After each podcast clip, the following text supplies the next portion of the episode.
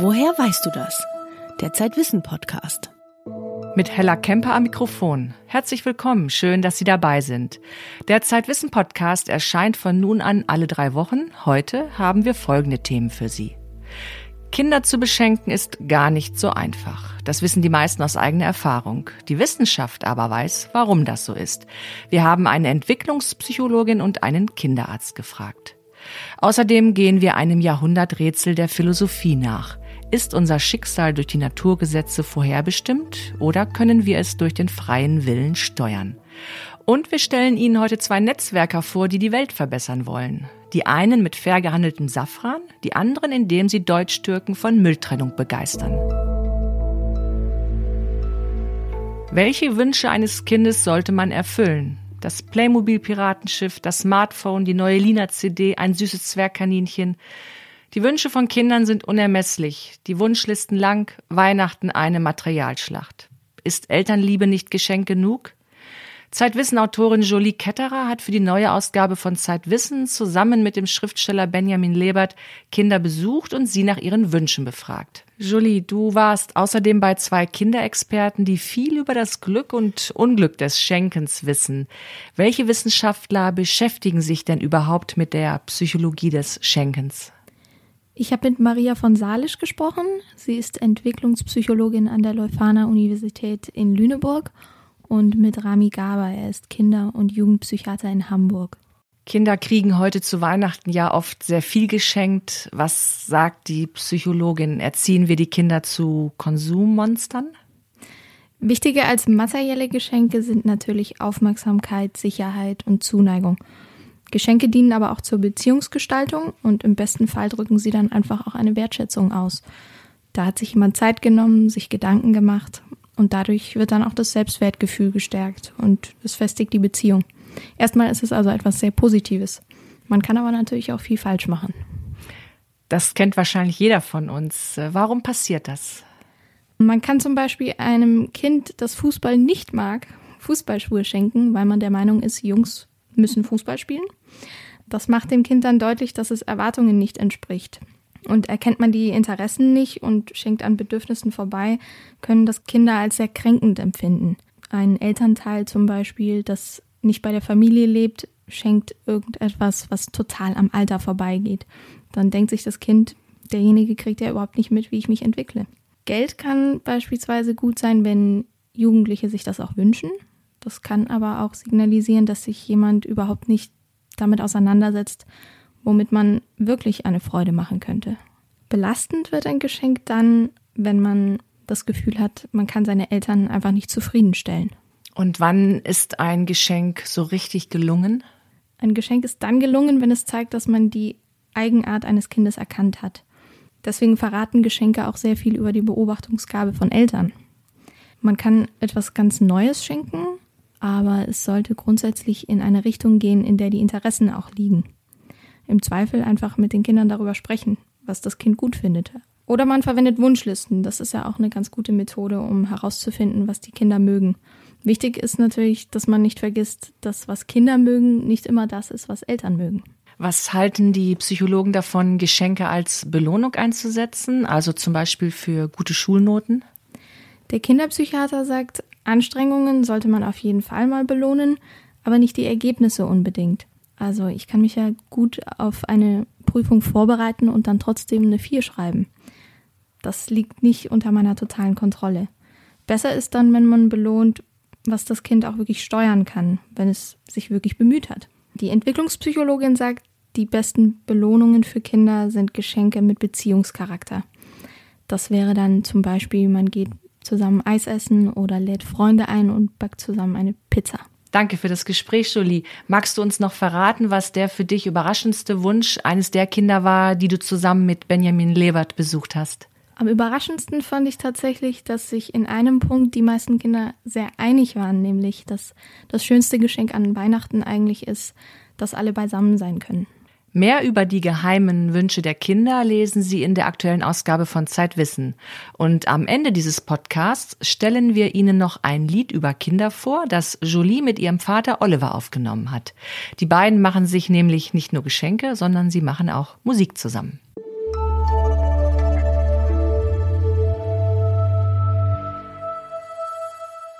Vor kurzem traf sich in Heidelberg die internationale Physikerelite, um über Quantencomputer zu diskutieren.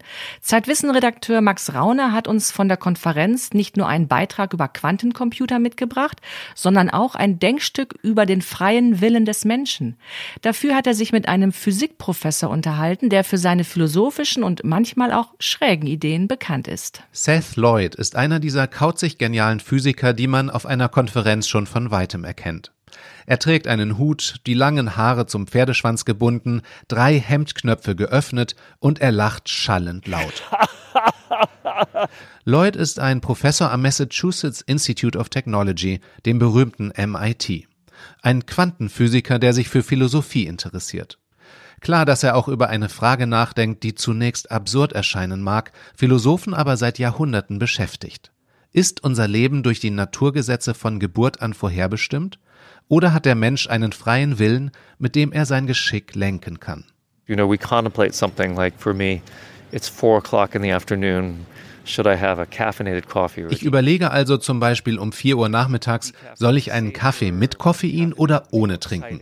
Koffeinfrei wäre gesünder, aber Koffein wäre gut für ein bisschen mehr Energie. Andererseits weiß ich, dass ich Schwierigkeiten habe einzuschlafen, wenn ich um 4 Uhr einen koffeinhaltigen Kaffee trinke. Ich überlege also hin und her und stelle mir unterschiedliche Möglichkeiten vor und am Ende treffe ich eine Entscheidung und denke, ist doch egal, ich trinke jetzt einen richtigen Kaffee und ignoriere die Bedenken. Seth Lloyd hat in diesem Moment eine freie Wahl getroffen. Oder ist diese Freiheit nur eine Illusion? Könnte ein allwissendes Wesen die Entscheidung vorherberechnen, wenn es alle Atome in Lloyds Gehirn und im Rest des Universums kennen würde? Dieses Wesen ist als Laplace'scher Dämon bekannt, ersonnen 1814 vom französischen Naturforscher Pierre-Simon Laplace. Es ist das Gespenst einer deterministischen Welt, in der alles so vorhersehbar ist wie die Bahn der Planeten. Doch als 100 Jahre nach Laplace die Quantentheorie entdeckt wurde, wendete sich das Blatt. In der Welt der Atome, in der Quantenwelt, gibt es Prozesse, die sich prinzipiell nicht vorhersagen lassen. Zum Beispiel, wann ein radioaktives Atom zerfällt. Das ist nicht berechenbar. Die Quantenphysik hat den Zufall in der Natur entdeckt.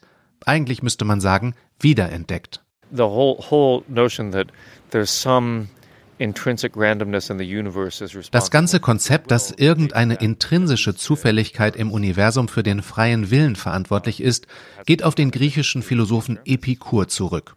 Der hatte vor 2500 Jahren eine atomistische Theorie der Natur.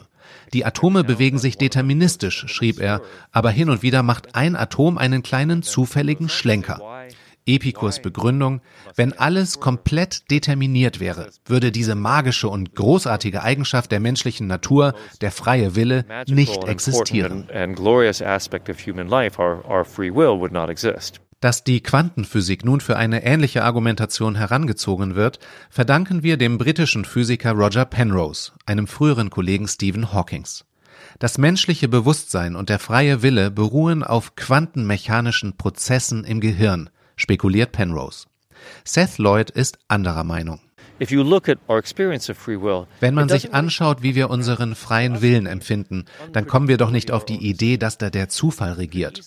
Freier Wille heißt, dass wir unsere Entscheidung nicht vorhersehen können. Trotzdem könnte sie deterministisch sein. Tatsächlich treffen Computer am laufenden Band ähnliche Entscheidungen. Und dieser Prozess ist vollständig deterministisch. Der Grund, warum wir das nicht vorhersehen können, liegt tief in der Logik verankert. Das geht zurück auf Gödels Unvollständigkeitssatz und Alan Turings Halteproblem. Okay, was heißt das denn?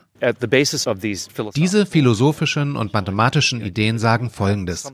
Wenn etwas ein Modell von sich selbst machen kann, und ein Computer kann das, dann kann es nicht vorhersehen, was es tun wird.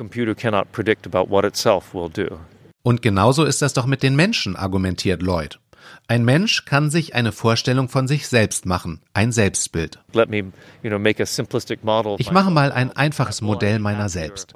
Wann werde ich glücklicher sein? Wenn ich Kaffee mit oder ohne Koffein trinke? Ich stelle mir also vor, wie es mir kurz nach dem Kaffeetrinken geht. Und ich stelle mir vor, wie ich um Mitternacht wach liege. Man kann mathematisch zeigen, dass ich nicht in der Lage bin, meine Entscheidung vorherzusagen. Der freie Wille wäre gerettet. Aber könnte nicht jemand anders vorhersagen, wie ich mich entscheiden würde? Like your spouse, for instance. Ihre Partnerin zum Beispiel. Sie wollen eine Entscheidung treffen und wissen nicht, was sie tun sollen, und sie sagt, ich weiß doch längst, wie du dich entscheiden Oh, wirst. Just stop. I know what you're going to do already. Es bleibt offen, ob das eine Schwachstelle in der Argumentation ist, denn Seth Lloyd muss jetzt in die Aula der Universität Heidelberg, um seinen Vortrag über Quantencomputer zu halten. Eine freie Entscheidung. So sieht es jedenfalls von außen aus.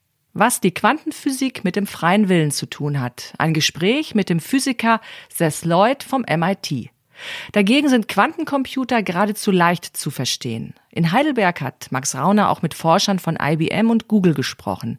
Wie funktioniert so ein Gerät und warum interessiert sich selbst ein Autokonzern wie Volkswagen dafür? Darüber schreibt Max Rauner in der neuen Ausgabe von Zeitwissen.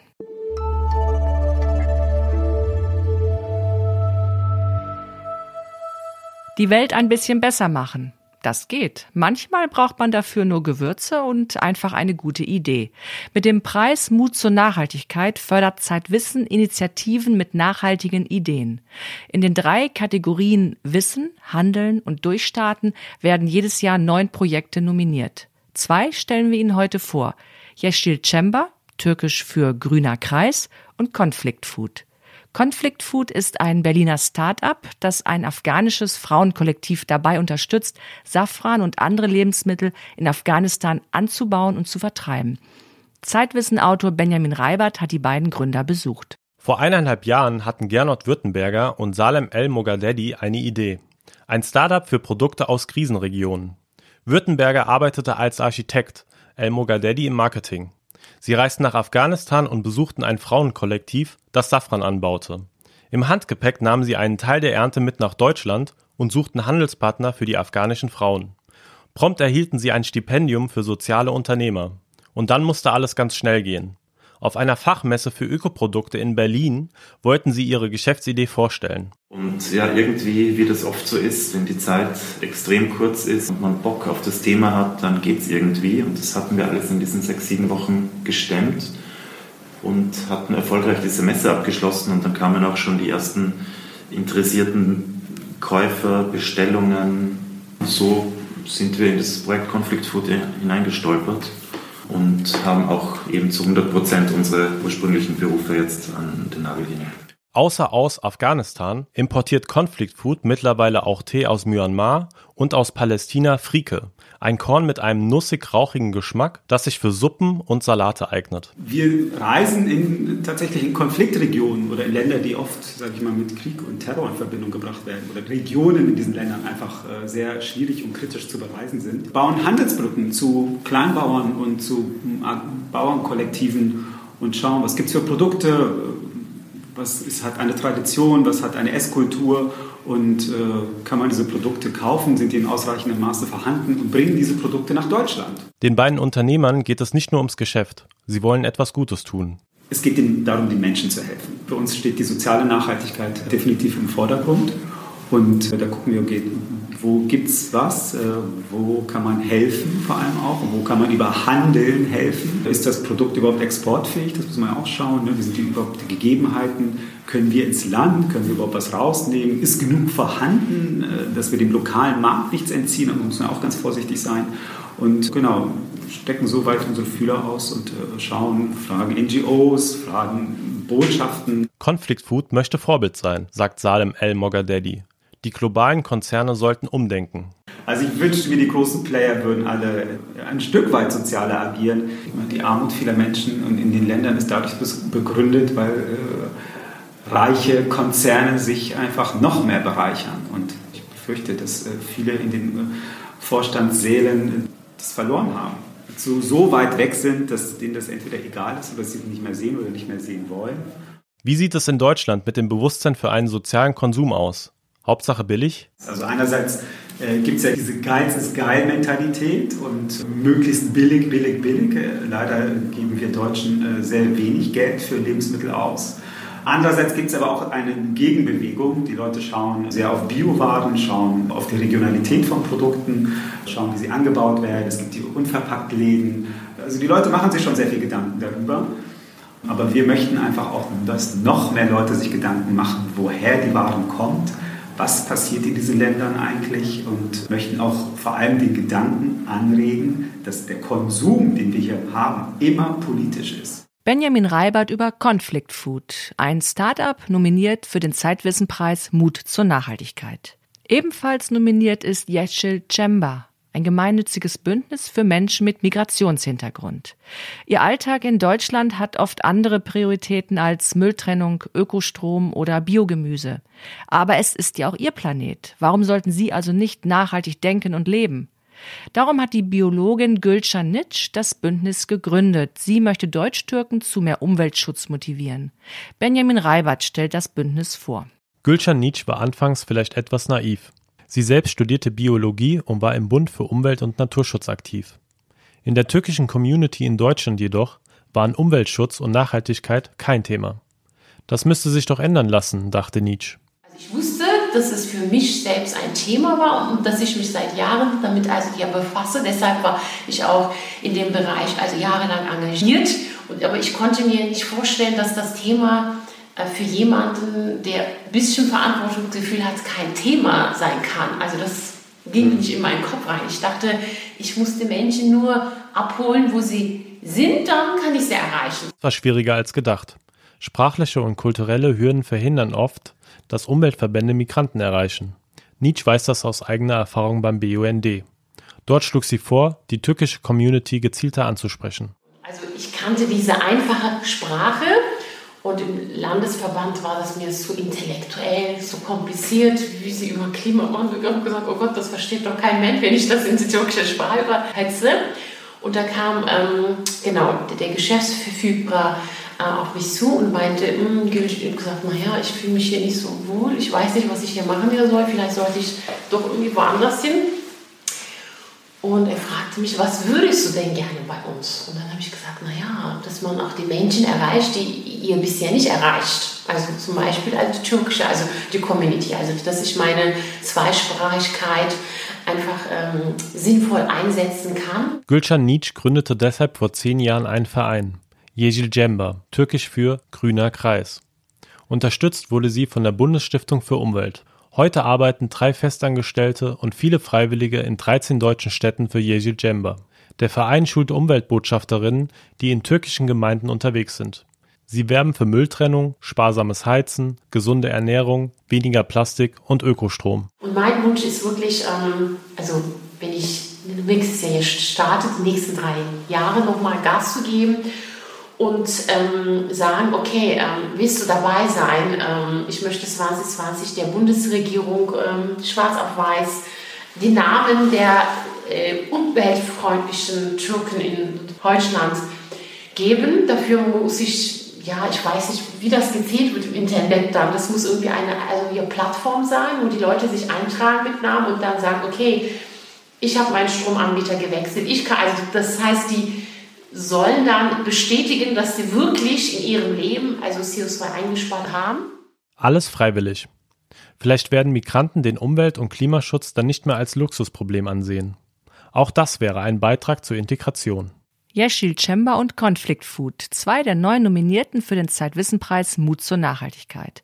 Der Preis wird Ende März in Hamburg verliehen. Mehr Informationen über die neun Nominierten und den Preis finden Sie im Internet unter mut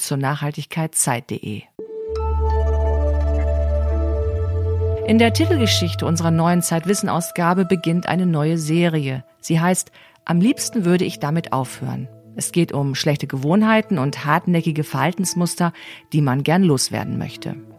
Jetzt das versprochene Lied von Jolie Ketterer und ihrem Vater Oliver. Seit fast 20 Jahren machen die beiden zusammen Musik für Kinder und Erwachsene. Eines ihrer Lieder, Du und wir, stellen wir Ihnen jetzt vor. Das war der Zeitwissen Podcast. Woher weißt du das? Ich bin Hella Kemper und wünsche Ihnen eine schöne Weihnachtszeit.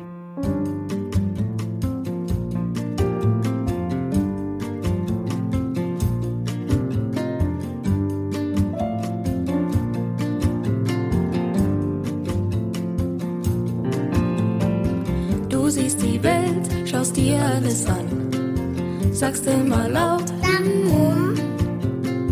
fragst uns so oft ein Loch in den Bauch. sagst tausendmal. Ich auch.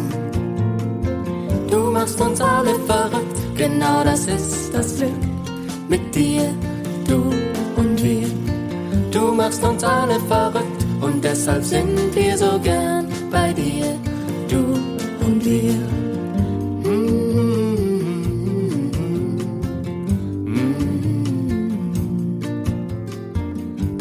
Karussell dreht sich ein letztes Mal.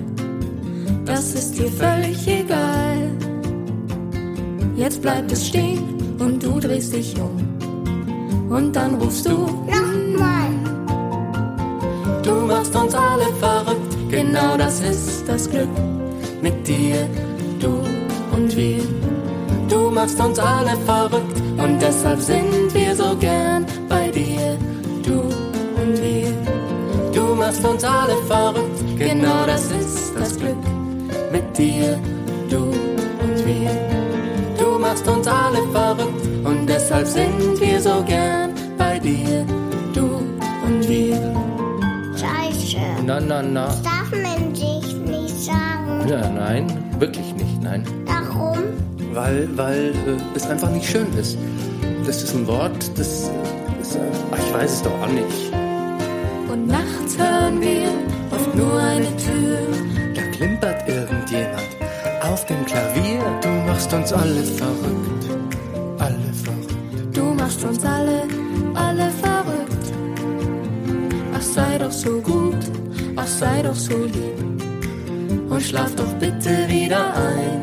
Nein. Du machst uns alle verrückt, genau das ist das Glück.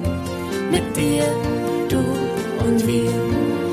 Du machst uns alle verrückt und deshalb sind wir so gern bei dir, du und wir. Du machst uns alle verrückt, genau das ist das Glück. Mit dir, du und wir. Du machst uns alle verrückt und deshalb sind wir so gern bei dir, du und wir.